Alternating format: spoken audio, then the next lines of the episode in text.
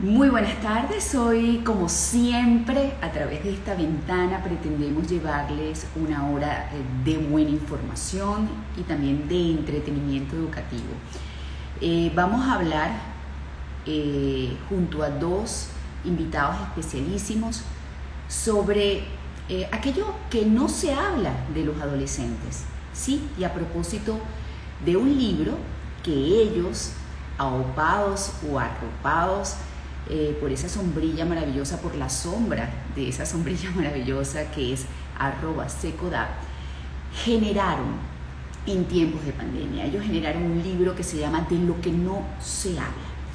Invirtieron un tiempo valioso, un tiempo en pandemia, para escribirle a los papás sobre aquello que no se menciona, no se sabe, no se habla mucho por diversas razones, la mayoría de esas razones tabúes, acerca de los adolescentes, las problemáticas que los enfrentan a realidades muy duras y que los exponen emocionalmente desde el punto de vista de su salud. Y no solamente de su salud emocional, sino también de su salud física. ¿Quiénes son mis invitados el día de hoy? Que ya están por allí solicitando participar en esta conversación, pero quiero presentarlos como ellos se merecen. El primero de ellos, Oscar Misle, él es educador, orientador, terapeuta familiar, escritor, locutor, especialista en derechos humanos de la niñez y la adolescencia, especialista en atención y prevención de la violencia familiar y escolar, fundador y director de arroba secodap. Y también Fernando Pereira, él es educador, orientador, escritor, defensor de derechos de los niños y adolescentes, también fundador y director de Secoda. Y como les comenté, ellos este tiempo en pandemia lo han aprovechado como se debe, invirtiéndolo en función de ayudar como siempre a otros, sobre todo a los papás, a los niños y a los adolescentes, para que tengan calidad de vida y bienestar como se lo merecen, sobre todo en esta etapa tan importante como lo es el crecimiento, la formación y el desarrollo para la vida.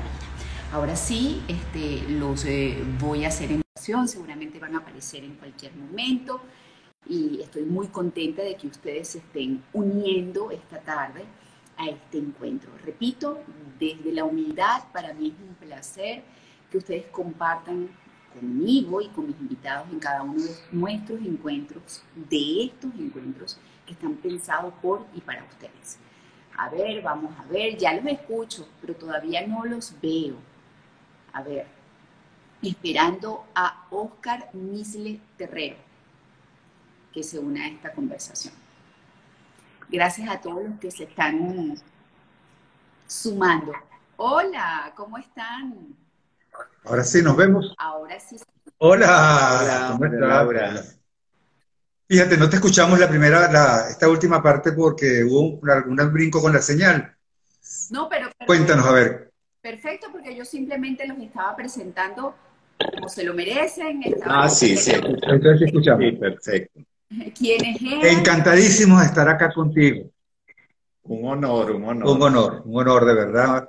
Siempre muy agradecido por tu solidaridad, tu compromiso, tu presencia siempre en estos procesos de crecimiento, desarrollo y de salud mental y de salud física que son tan importantes. Bueno, fíjate que tú me hiciste llegar esa buena noticia de que estaban bautizando el libro, creo que fue ayer o hoy, no lo tengo claro. Yo dije, yo tengo que hablar con ellos porque mi audiencia tiene que tener y recibir de primera mano toda esa información tan valiosa, además que pueden accesar al libro, aunque aquí le vamos a dar una breboca del contenido, porque bueno, es importante que nuestros niños y nuestros adolescentes cuenten con el apoyo y la formación adecuada para que se conviertan en ciudadanos de bien, porque eso es lo que necesita además este país. ¿No? Ciertamente. Te debemos eh, comentar algo. Cuando vino la pandemia, que estábamos eh, en el proceso de cerrar el libro, nos pasó por la mente no seguir con el libro. Decíamos, ¿qué sentido tiene ponernos en la parte más importante de un libro, que es el cierre del libro, en un momento en donde no sabemos qué va a pasar por la incertidumbre que vivíamos? Sin embargo, no, no nos dejamos arropar por ese miedo que sentíamos en ese momento, por esa incertidumbre, por esa angustia. Y dijimos, vamos a ver qué nos dice el libro a nosotros, los autores, ¿Qué, invitación nos, está, nos hace en este momento eh, para poder incorporar, para poder revisar lo escrito? Y así fue como nos animamos para hablar de eso que no se habla normalmente en las familias, pero ¿qué pasa? El que no se hable no quiere decir que no suceda. Entonces nos parece, eso fue lo que nos animó y nos entusiasmó a hacerlo. Bueno, entonces, bueno. Claro, también nos permitió retomar situaciones del momento actual, ¿no? Del momento que hemos vivido en los últimos meses. Y como decía Oscar, muy importante poder releer, ¿no? Y poder eh, volver a ver con una óptica más sosegadas por el parón que tuvimos que obligatoriamente hacer, también eso nos permitió tener un nivel de, análisis y de reflexión que a veces uno no tenía en el corre-corre y prepandemia. A ver, de acuerdo a este libro que se llama De lo que no se habla, ¿qué es precisamente lo que no se habla y se debe hablar y se debe conocer y se debe evitar? Fíjate, hay temas que son de muchísima preocupación, pero que muchas veces no se conversa, como es el tema de las adicciones, por ejemplo. ¿Qué hay detrás de las adicciones? No solamente cómo se expresan, cómo se manifiestan, sino qué hace que una persona renuncie, o en este caso un adolescente, lo que son sus actividades o sus centros de interés para utilizar una determinada forma, que puede ser una adicción a sustancia, o puede ser a internet, o puede ser una relación, para buscarle sentido a su vida, porque siente que las demás cosas pierden interés y pierden motivación. Entonces, el por qué se dan las adicciones, que muchos hablan que son los caminos equivocados al amor, fue una de las cosas que nos llevó. ¿Qué hay detrás de esa necesidad o de esa compulsión a buscar en cosas, en sustancias, la respuesta que a veces no se consigue en la familia? Sí, también el, las tecnologías eh, toda, hay una cantidad de elementos que se están viviendo actualmente, ¿no? Que tienen que ver con la violencia a través de, las redes, el grooming, eh, adultos que se hacen pasar por, eh, por adolescentes para ganarse la confianza de, de, de, los chicos, pero también todas las consultas que nos hacen muchas veces los propios padres y maestros en torno a los videojuegos, lo positivo, lo negativo, hasta dónde sí, hasta dónde no.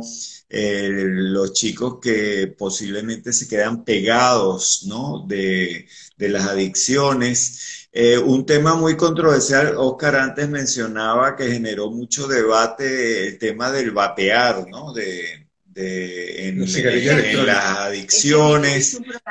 desde un podcast y la verdad, los especialistas en la materia, neumonólogos, toxicólogos, hacen un análisis sobre el problema que va más allá de lo que la gente pudiera pensar y desde el punto de vista de salud física tiene unas repercusiones terribles en el bienestar de los adolescentes.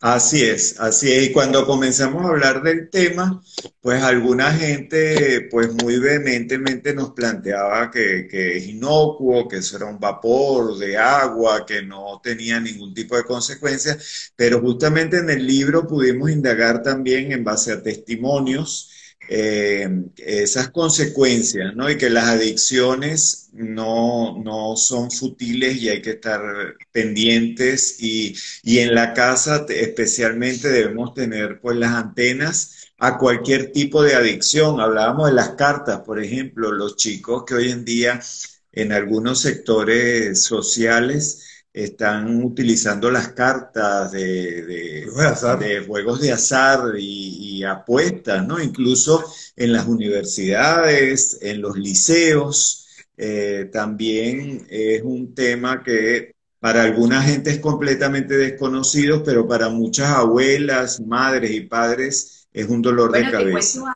Fernando, yo me estoy desayunando, almorzando y cenando con eso de los juegos de, cartas y juegos de azar en los adolescentes. Yo no había escuchado eso, porque sí había escuchado obviamente el otro tipo de adicciones a sustancias ilícitas, había escuchado eh, la adicción a las redes sociales en los jóvenes, había escuchado el bullying, pero yo no había escuchado que ya los muchachos también estaban este, pues, mm, recurriendo o apegándose a los juegos de azar. A los juegos de cartas y sí, además apostando dinero, ¿no? Sí. Fíjate, eh, María Laura, hay un tema que sé que va a generar mucha, levanta mucha roncha, como decimos, que es el tema de la sexualidad. ¿Cuándo hablar, cuándo comenzar a hablar de la sexualidad, de las relaciones sexuales? ¿Qué hacer con el tema de la hipersexualización? Que es esa práctica donde expongo al niño a través de una pantalla con poca ropa o la niña para que un poco llame la atención. Renuncia a lo mejor a su condición de niña con un atuendo de mujer este, sexy para de alguna manera tener like, tener reconocimiento y se va fortaleciendo no solamente lo interno, sino también lo externo, porque a veces no lo hacemos con mala intención, casi ninguna de estas prácticas hay la mala intención, sino el desconocimiento. Pero tenemos el tema de la iniciación sexual.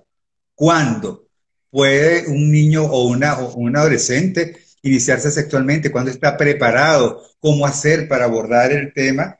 Y está el tema del abuso sexual que va muy ligado al tema de la iniciación sexual, pero también a la educación sexual. ¿Se debe hablar de sexualidad, de abuso, de violencia con los niños? Sí, eh, tú sabes que ha sido muy interesante porque el origen un poco del título del libro tiene que ver con que las generaciones nuestras, cuando éramos pequeños, se nos decía permanentemente de eso no se habla, ¿no? O sea, crecimos con un chip un poco sabiendo que había temas que cuando los planteabas y papá o mamá arrugaba el, fruncía el ceño, eh, se ruborizaban, te mandaban que fueras a la habitación o que fueras a hablar con el tío o con el hermano mayor, entonces uno ya sabía que se había metido en terrenos peligrosos, ¿no? Y dentro, dentro de esos temas justamente fuimos abordando muchos de los aspectos que en los talleres, en los conversatorios que tenemos con familias, pero también con adolescentes, nos plantean que no se habla, ¿no? Entonces, por ejemplo, todo el tema de la discriminación eh, sexual, eh, los chicos tienen un abordaje a veces muy eh, pueden hablar de temas que a nosotros los adultos nos pueden costar mucho, pero entonces no encuentran el espacio de donde poder hablar sobre sus dudas, ¿no? La discriminación por orientación sexual, también por eh, cualquier tipo de, discriminación por, el bullying, por el acoso eh, escolar, por cualquier característica física, socioeconómica. Entonces, eh, ese tema de la discriminación que genera mucha sensibilidad en, en, los chicos, ¿no? También nos abordamos por diferentes formas de discriminación, ¿verdad, Oscar? Fíjate una cosa que está como transversalmente en todos estos temas y tiene que ver con la salud mental, la salud emocional. Y nos llamó la atención por cómo fue aumentando en Secoda la consulta por trastornos del estado anímico, del estado de salud mental de los adolescentes y la iniciación suicida. Temas de los que no se habla, pero lo estamos viviendo por la ideación. La ideación suicida. ¿Qué dije?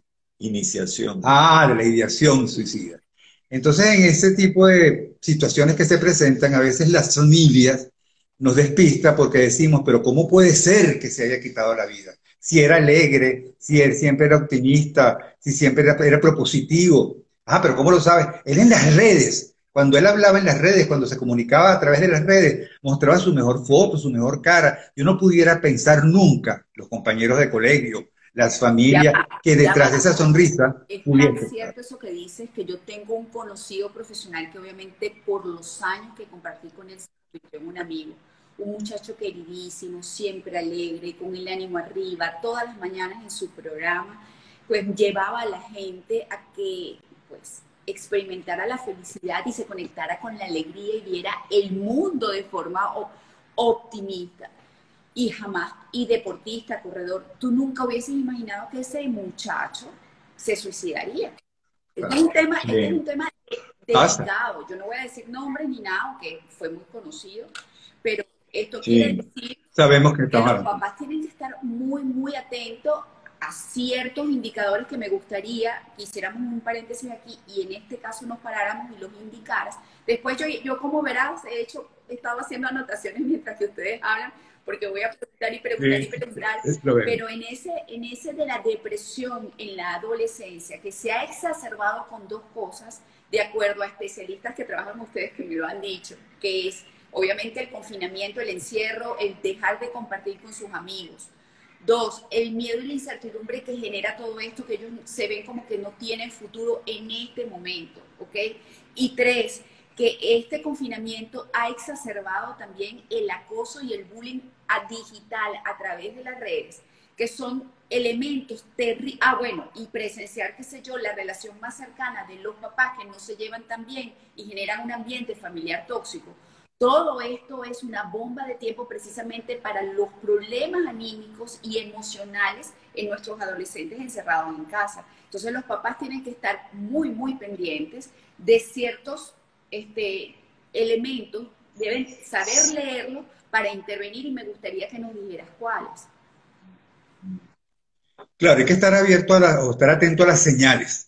Si un adolescente se muestra encerrado en sí mismo, si deja de hacer las actividades que normalmente hacía, si corta sus relaciones o sus vínculos con sus personas significativas, si nota, notamos que eh, llora o más bien se cambia, tiene cambios repentinos de humor, puede estar pasando por una situación de sufrimiento que no sabe lidiar con ella y que puede tener con el sentido de la vida. O sea, ¿qué pasa con el sentido de la vida y los proyectos de vida de ese adolescente?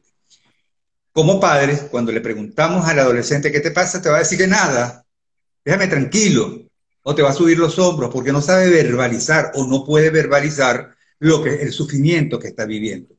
Porque posiblemente pueda estar pasando por un momento de tristeza, por las pérdidas y por los duelos que nos está tocando vivir con esta, todo este tema de, del COVID y todo lo que significan las amenazas y todo lo que significa el aislamiento, pero puede ser también porque esté en un proceso depresivo.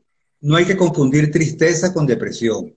Puede ser que en la depresión haya tristeza, la tristeza es un estado anímico, que es una respuesta natural de una situación de pérdida, de una situación que nos hace sufrir y nos sentamos tristes. El problema es cuando se hace crónica. Cuando se hace crónica, cuando se hace permanente, pierdo el interés por las cosas, este, no me provoca, no quiero saber qué hacer con mi vida, o me quiero estar encerrado en el cuarto todo el tiempo, o me autoagredo, o empiezo a hablar de la muerte con frecuencia, hay que estar atento porque la depresión es un trastorno de salud mental que requiere abordaje especializado, de especialistas. Entonces, estar atento no quiere decir que todo esto se dé puede darse alguna de estas señales. Sobre todo es importante eh, acercarnos, decirles aquí estoy contigo, no juzgar nunca, nunca juzgar. Y muchas veces hacemos algo desde el amor, María Laura, que es, pero anímate, pero no te pongas así, tienes toda la vida por delante. Yo no sé por qué te pones así si no te falta nada o no te falta lo esencial. Mira, lo mejor lo que le está faltando yo no lo logro identificar y es lo que genera su sufrimiento. Claro, ahora pregunto, este, en los presentes eh, muchas adicciones en este momento, de acuerdo a lo que ustedes están diciendo, que inclusive este, los papás que nos están escuchando busquen este libro que me parece excelente en su contenido y debe ser, ayer que se celebró el Día Mundial del Libro, este sería una manera enormemente maravillosa de celebrarlo, que es comprar, que ya me van a decir dónde, de lo que no se habla, ¿ok? Pero precisamente, ¿cómo saber si mi hijo está en algún tipo de adicción? Ya sea sustancias, ya sea internet, ya sea el sexo, porque está como ustedes bien lo dijeron al comienzo de esta conversación, están buscando caminos equivocados para sentirse amados, queridos y sentirse importantes.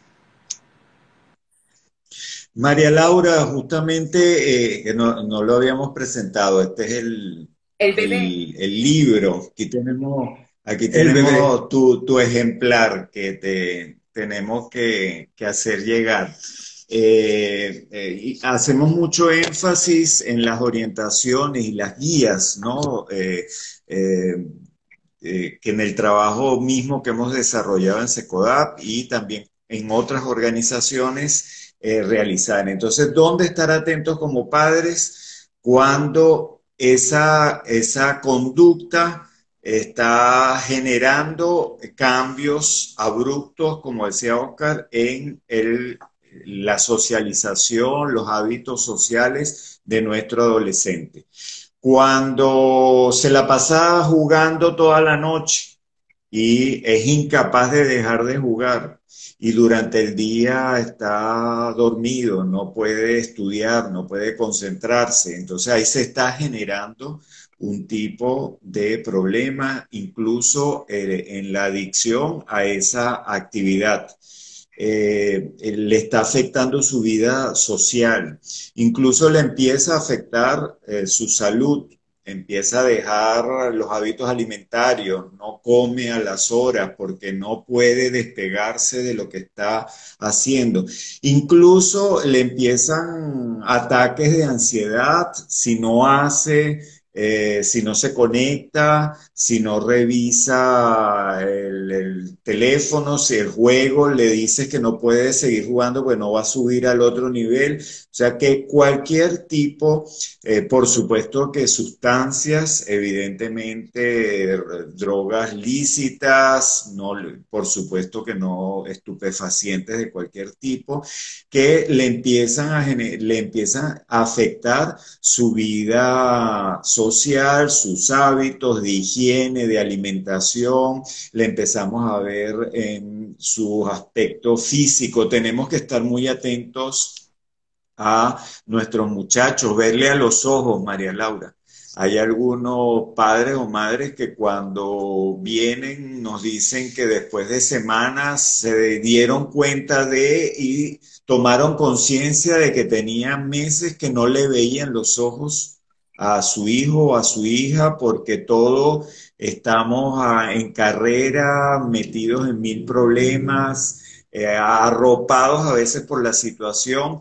Descubrir que de repente nuestro hijo, nuestra hija, tenemos meses de no verle los brazos porque nunca lo hemos visto sin camisa, sin chaqueta, sin suéter y de repente nos damos una sorpresa terrible de ver marcas de agresiones, que lesiones que se vienen generando desde un tiempo, ¿no? Entonces, creo que lo fundamental es estar atentos, observar, este, mantener los canales de comunicación y eh, cuando una actividad, un juego per se, que los muchachos hagan un videojuego, no genera una adicción o que hagan un juego de mesa en un momento determinado, tampoco. Se convierte en un problema cuando solamente quieren estar haciendo eso.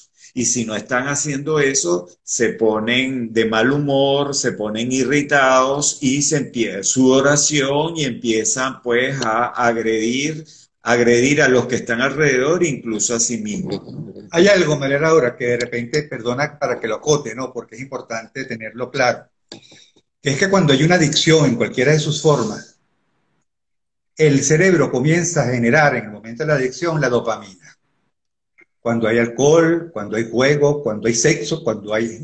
y esa droga genera una sensación de placer. ¿Qué pasa? Si la búsqueda de ese placer es para buscar respuesta a algo no resuelto emocionalmente, en el momento en que está el efecto de la dopamina, yo voy a sentirme bien.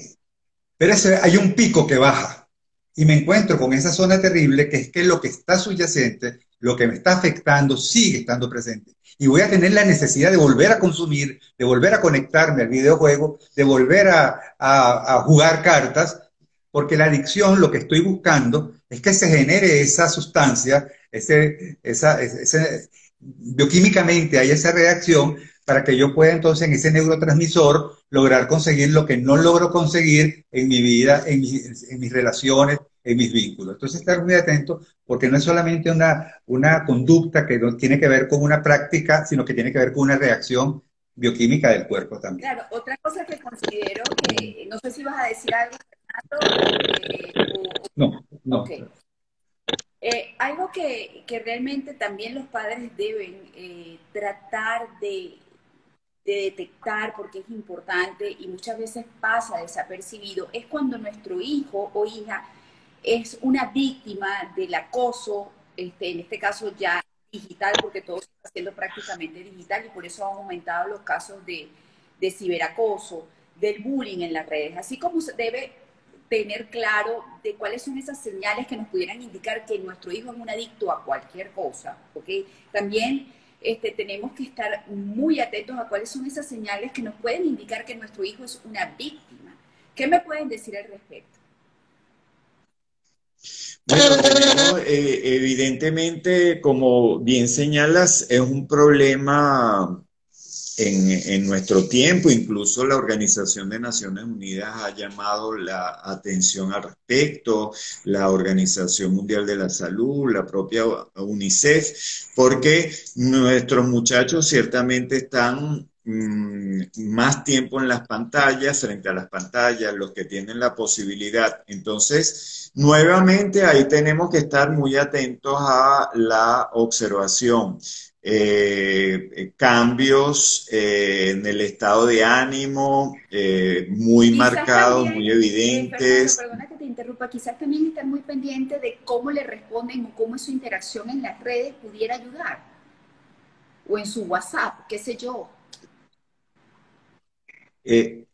Estar atentos, sí, evidentemente tenemos que estar monitoreando eh, de alguna manera lo, el uso que se está dando de las redes sociales, María Laura. Es importante algunos eh, chicos o chicas empezando porque ingresan a redes sociales sin tener la edad permitida, ¿verdad? Eh, adulteran la identidad o dicen que tienen una edad que no tienen. Y a veces los chicos lo hacen y no miden las consecuencias, pero a veces somos los propios padres los que los ayudamos a abrir la cuenta y no nos estamos dando cuenta de eh, qué puerta les estamos abriendo, ¿no? Entonces, estar atentos y evidentemente en ese inicio al mundo del Internet, que es como salir a la calle, decimos nosotros allí en el libro, ¿verdad? Eh, navegar por Internet es como eh, acompañar a nuestro hijo a aprender a salir a la calle, que aprenda a cruzar la calle, a saber cómo funcionan los semáforos, a estar atentos a los peligros y situaciones que se plantean. Entonces, si nosotros los iniciamos en ese mundo y no le damos ningún otro tipo de herramienta ni de acompañamiento, pues es muy probable que ellos van a encontrar situaciones que no van a saber cómo manejar. El que los chicos, que nuestro hijo, nuestra hija tenga herramientas digitales, tecnológicas, de manejo de los equipos, destrezas en el manejo de los dispositivos, mayores que nosotros, eso no lo duda nadie. Ahora, que tengan las habilidades sociales para sortear todos los inconvenientes, proposiciones, propuestas que le puedan venir de ese mundo digital, pues ahí también tenemos que entender que ellos son adolescentes, son niños, son adolescentes, no tienen la madurez que podemos tener los adultos y nos pasa incluso a nosotros como adultos, ¿no? Pero cuanto más a un chico o una chica que en la adolescencia está en una edad donde además dice, yo no soy gallo, yo no soy galla, a mí no me va a pasar eso que mi mamá o mi papá dice, porque eso le pasa a otros o ahí a tontos o tontas, eh, yo no voy a caer en la trampa de nadie. Y esos mismos chicos que creen que no les va a pasar nada porque tienen en la adolescencia pues un sentido de invulnerabilidad, empiezan de repente a caer en el juego de una persona que los va seduciendo, que le va diciendo qué bonita eres o qué bien juegas, eh, qué, qué, inteligente, me encanta ese artista, que ese video que colocaste, ese es mi artista preferido. Entonces hay personas depredadores en las redes que están justamente especializados en poder captar esos aspectos, esa vulnerabilidad que puede tener nuestro hijo o hija, que en algunos casos tiene que ver, María Laura, con que están solos o solas, con que nuestros chicos se sienten sin ningún tipo de compañía, de acompañamiento, y si viene una persona de fuera a través de las pantallas a decirle las cosas buenas que nosotros a veces no les decimos, pueden ser víctimas fáciles de estas personas que están pensando en hacer daño. Por ejemplo, ustedes lo mencionaban que eran los, adultos que se hacían pasar por adolescentes en las redes, pero aquí comentaba alguien y me parece importante este, leer el, mensaje, es el, comentario de una señora que dice así, eh, en esto, eh, esto de estar filmando eh, TikToks, este, las adolescentes lo hacen, y que los padres aupen eso, es lo que ella trata de decir. Y entonces eh, habla, ahí se cae un poco en lo que ustedes hablaban también al comienzo de la hipersexualidad en las redes. O sea, hasta dónde permitir a nuestras adolescentes que hagan, o a nuestros hijos, que hagan y se muestren en las redes con un nivel de exposición que quizás no se corresponde con la edad. Se ponen en riesgo, se ponen al bullying. O sea, ¿qué no me pueden decir con respecto a eso y a esta seguidora que se llama María Morales Sí, María, la preocupación de María es absolutamente válida, ¿no? En el sentido de que si existen estos depredadores, esto se llama grooming, esa persona que se hace pasar por un adolescente, cambia su identidad para conquistar, seducir y abusar sexualmente. Entonces, ¿cómo hacer para que se haga un uso responsable? Hay que informar cuáles son los riesgos que pueden surgir en, una red cuando yo me expongo y tengo la reacción de algún de estos depredadores, porque son depredadores, que están al tanto de ver qué hago, porque la pregunta es, y, son momentos educables, cuando yo le pregunto a mi hija, y yo invitaría a María a eso, ¿por qué lo hace? ¿Cuál es su interés? ¿Qué es lo que quiere buscar o qué es lo que quiere conseguir? ¿Cómo se siente con lo que, las respuestas que va obteniendo? Porque puede ser que ella esté buscando aprobación, reconocimiento, aceptación. Y eso hace que tenga que buscar las formas de buscar las herramientas en donde ella pueda tener, generar esa reacción en los demás. Entonces aquí la comunicación es clave. No los interrogatorios, los interrogatorios no sirven. Los interrogatorios más bien inhiben. Pero sí un poco a conversar del tema. Mira, el TikTok que tiene tanto, ¿por qué es tan exitoso el TikTok? ¿Por qué es tan exitosa las personas que logran tener seguidores o llamar la atención? ¿Qué es lo que tiene? ¿Cuál es el atractivo? Y por ahí iniciar la conversación, no hablando personalmente, intimidando, sino más bien creando un clima de intimidad, que es que intimar. Intimar es una cosa, intimidar es otra. Crear un clima de intimidad para un poco ver qué piensan y qué sienten. Y nos vamos a sorprender. En el trabajo que hacemos Secodap y en, el libro en todo durante todo el recorrido van a encontrar testimonios, frases, experiencias prácticas para que esto tenga, la gente pueda ver, se dé el efecto espejo. Una de las cosas que uno va viendo, que es que cuando tú logras espacios para conversar sobre películas, documentales, historias, se da ese acercamiento.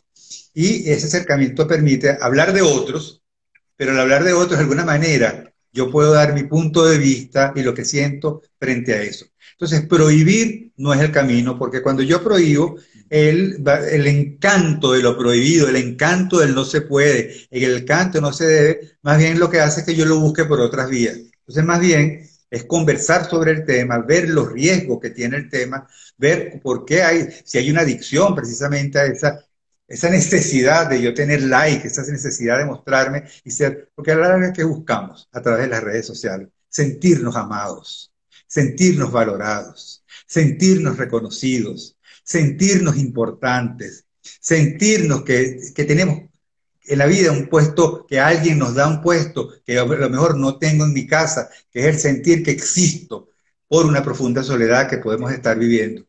Entonces hay que preguntarnos lo que hay siempre detrás, y este es el libro, de lo que no se habla, es lo que está detrás del hecho. Sí, de hecho, en el libro, Oscar, eh, en el tema del grooming, María Laura, eh, abordamos eh, una película, ponemos que trabajamos con un grupo de adolescentes que se llama Inocencia Perdida, una película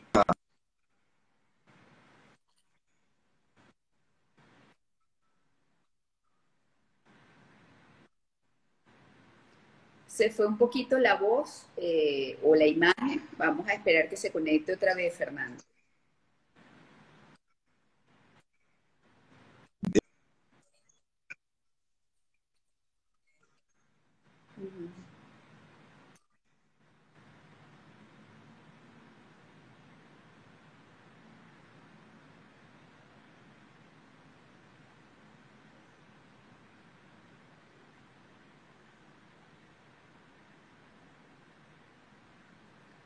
Ver, estoy tratando de comunicarme con mis invitados, a decir que se fue un poquito la imagen. Vamos a esperar que vuelvan, por favor. Eh, díganme si me están viendo a mí o si es la imagen de mis invitados la que, la que se congeló. Ah, sí, salieron. Voy a volverlos a invitar.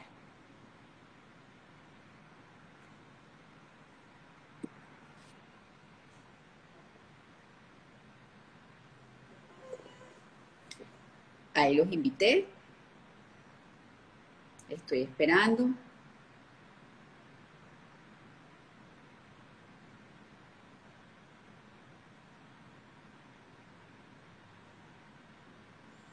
Vamos a esperar, creo que fue una falla en la comunicación de ellos. Un momentico nada más, tengan paciencia porque esta conversación está muy interesante. Para aquellas personas que quizás están recién conectándose, estamos hablando de los problemas de los adolescentes de los cuales no se habla a propósito del libro que hicieron mis invitados, de lo que no se habla, Oscar Misle y Fernando Pereira, ambos miembros de SECODA. Deben haber tenido un problema con su señal que se cayó, pero vamos a solventarlos, tengan un poquitico de paciencia nada más, por lo menos para cerrar la idea, porque yo creo que en este caso lo ideal es que todos ustedes este, compren este libro, porque como ellos eh, lo han tratado de decir o lo han dicho muy bien durante toda esta conversación, allí están las claves en cada uno de esos temas o problemas que suelen afectar a nuestros adolescentes, a nuestros niños, en etapa de desarrollo, de los cuales no se habla porque los papás pues les cuesta hablar acerca de. Voy a otra vez a enviar la solicitud a Oscar. Vamos a dar chancecito a que se arregle pues la señal de ellos. Estamos en Venezuela y esas cosas pueden pasar, aunque pueden pasar en cualquier parte, ¿no? Pero aquí como que tenemos mayor problema. Ok, qué bueno que están ahí. Sí. Para que estamos otra vez. Pero qué raro que pasen estas cosas, ¿verdad, María Laura? Regresamos. Fernando, estamos hablando del momento de y que un momento cable maravilloso podía ser ver la película esa que me sí. el nombre, Inocencia Perdida, ¿correcto? Pérdida de la inocencia perdida. Ahora tengo dudas si es pérdida de la inocencia o inocencia perdida.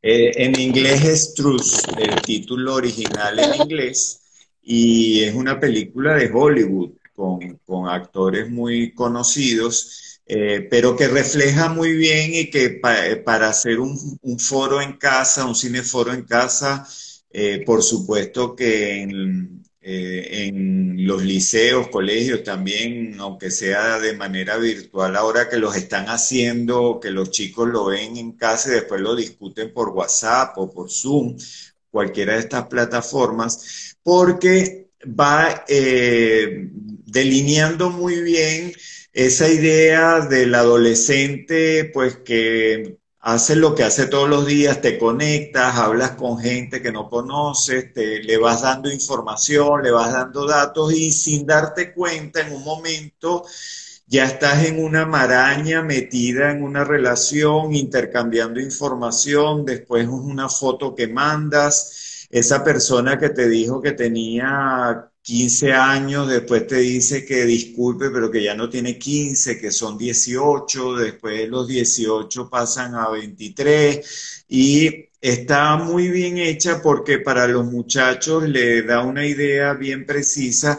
de cómo no se trata de que tú seas tonto o tonta, sino que incluso a personas normales y corrientes, incluso a personas muy inteligentes, eh, podemos caer en las redes de esta seducción que se va montando pues en un trabajo de día a día de hormiguita para ganar tu confianza y seducirte, ¿no? Eh, me están preguntando el nombre de la película. María este, Laura. Eh, ah, la no, conseguiste. me están preguando el nombre de la película. Yo estoy tratando de buscarla. Ah, ya, ya yo lo, ya, ya, yo lo voy a. Eh, Trust, T-R-U-S-T. Pregunto. Okay. Sí, sí. En inglés. Sí, sí. Ok. Mm. Sí. Yo te la, yo incluso la tengo por acá. Y en español se llama Perdida la inocencia. Qué maravilla es el internet. Perdida. Ser. ¿Ah? que en inglés se llama TRUST y en español se llama pérdida de la inocencia. Ok, vamos a seguir hablando. Pérdida de la inocencia. Ok. Esa es.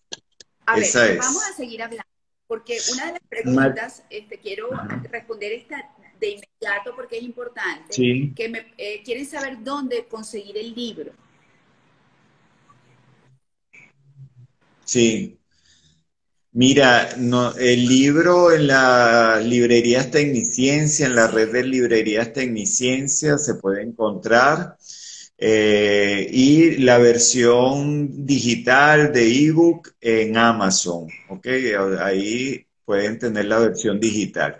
Y en el caso también de Caracas y de Venezuela, del interior, eh, pues a través de las redes de Secodap, arroba Secodap, ahí podemos coordinar para, para también poder en Secodap, previa cita, o pues coordinar envíos al interior a través de las redes arroba Secodap. Tú sabes lo que nos están proponiendo, que me parece súper interesante que es que un colegio, por ejemplo, compre un grupo de ejemplares, lo distribuye entre los maestros, los docentes, y después hacer un foro vía Zoom sobre aquellos temas que resultaron de mayor interés o de mayor preocupación. Fíjate que son formas de poder intercambiar. Ellos lo que van es a comprar el libro, nosotros no vamos a, a cobrar por la el, intercambio que vamos a hacer y es una manera de apoyarnos que también es otra posibilidad de obtener el libro. Bueno, precisamente quería eh, preguntarles cuáles eran las inquietudes más frecuentes en papás y en educadores, en profesores, cuando ustedes acudían a los colegios o cuando ellos les consultaban precisamente por problemas en los adolescentes.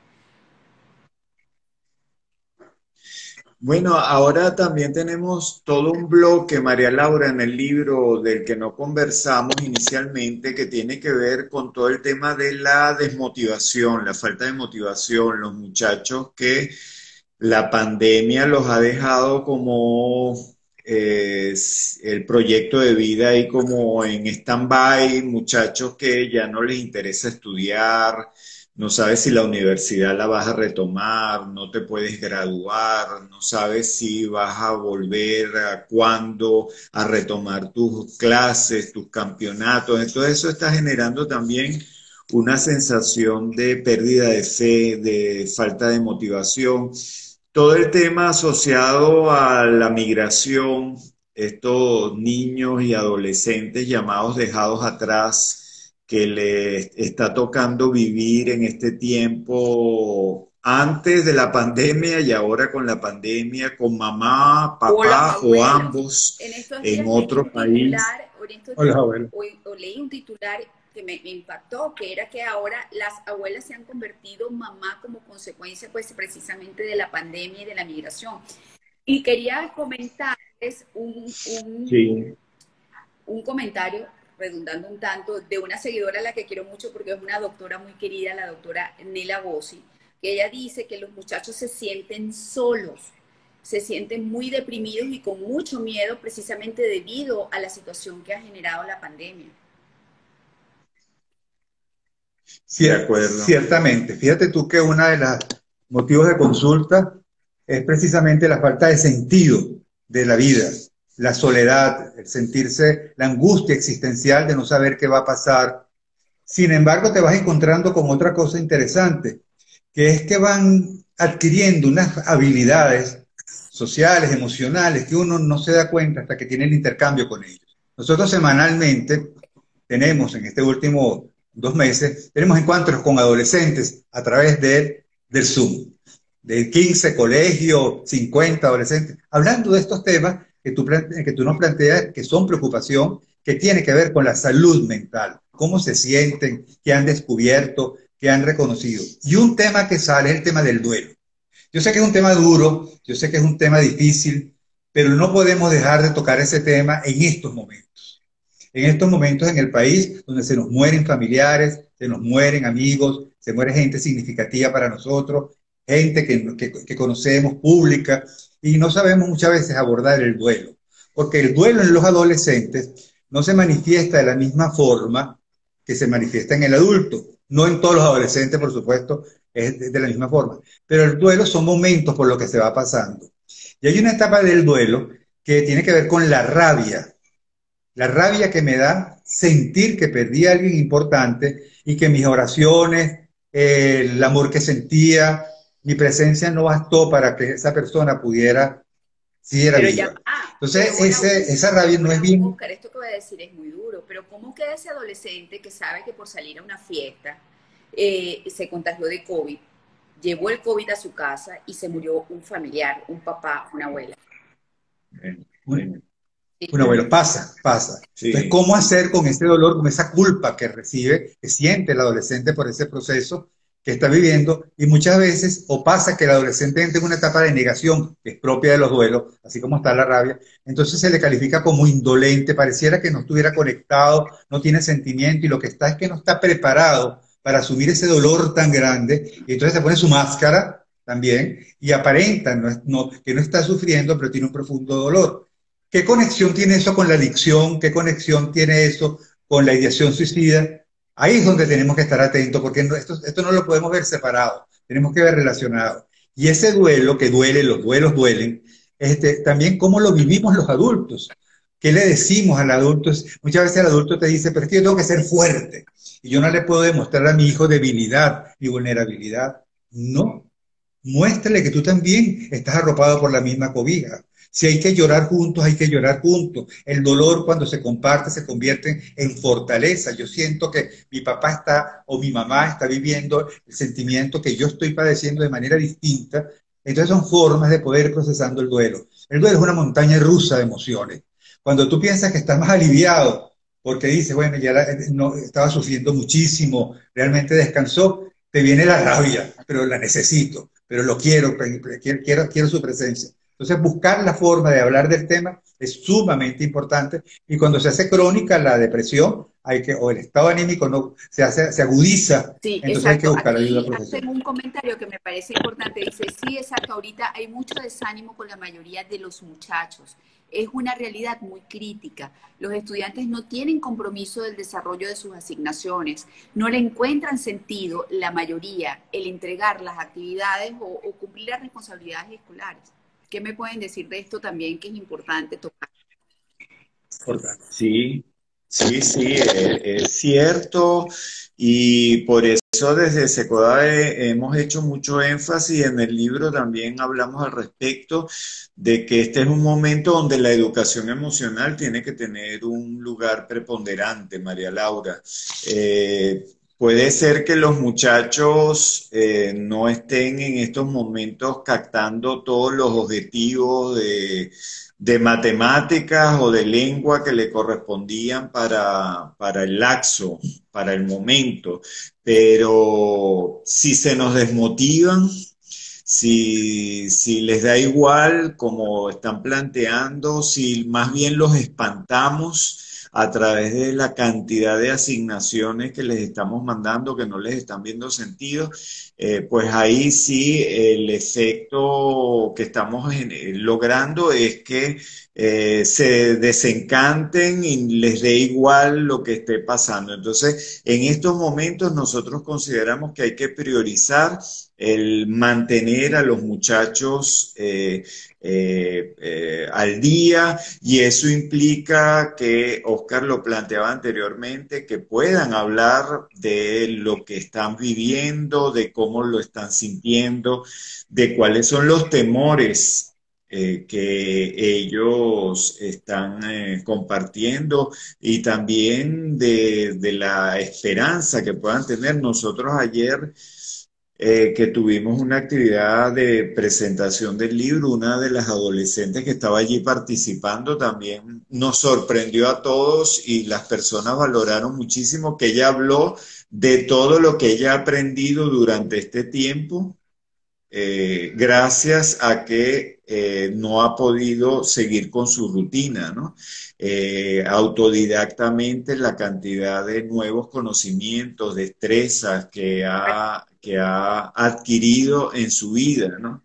Entonces, este tema del emprendimiento en los chicos, esta generación COVID que está asignada por privaciones, por amenazas, por miedo, por ansiedad, por incertidumbre, también alberga una generación resiliente que está eh, sacando de sí eh, habilidades y herramientas que a generaciones anteriores no tuvimos. Ellos se ha caído como un castillo de naipes pues toda la estructura y las seguridades de la educación, de la formación, y les está tocando emerger con una cantidad de destrezas y de visiones nuevas, ¿no? Entonces también en ese crisol que se está dando en estos momentos, es importante no que los adolescentes, nuestros adolescentes, los estemos viendo como, como espectadores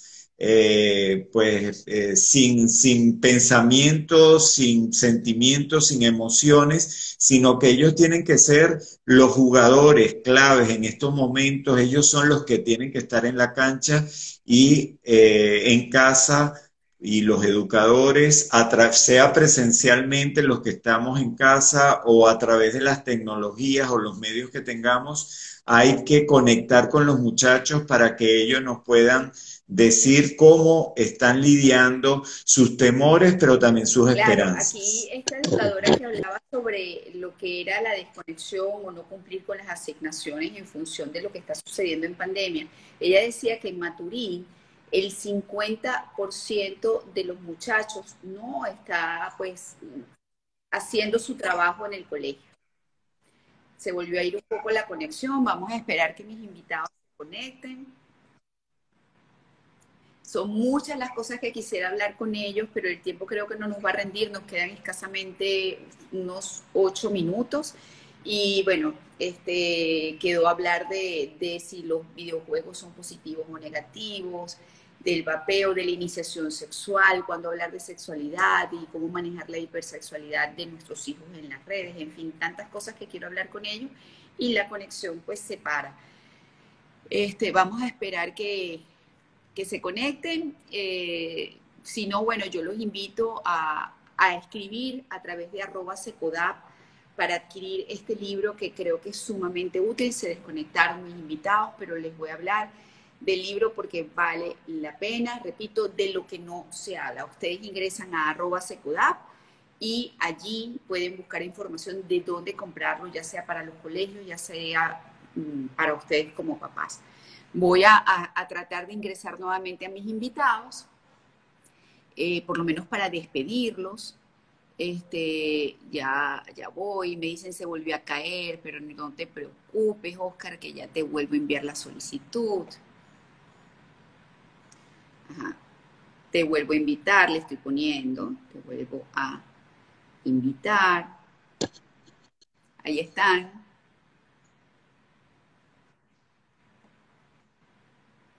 ¿Me escuchan?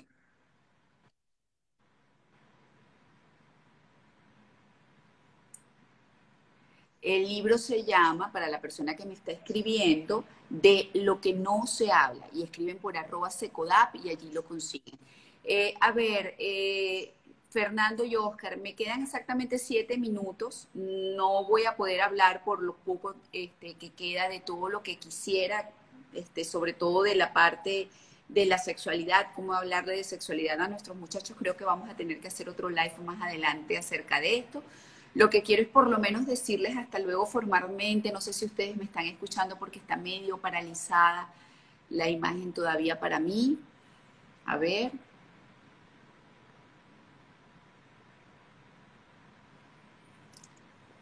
Wow, sí, se volvieron a salir. Voy a hacer un tercer intento por lo menos para despedir, pero estas son las cosas que pasan. Lo importante es que lo hemos intentado y, ha resultado un muy bonito trabajo. A ver, aquí está. Voy a buscar otra vez a Oscar.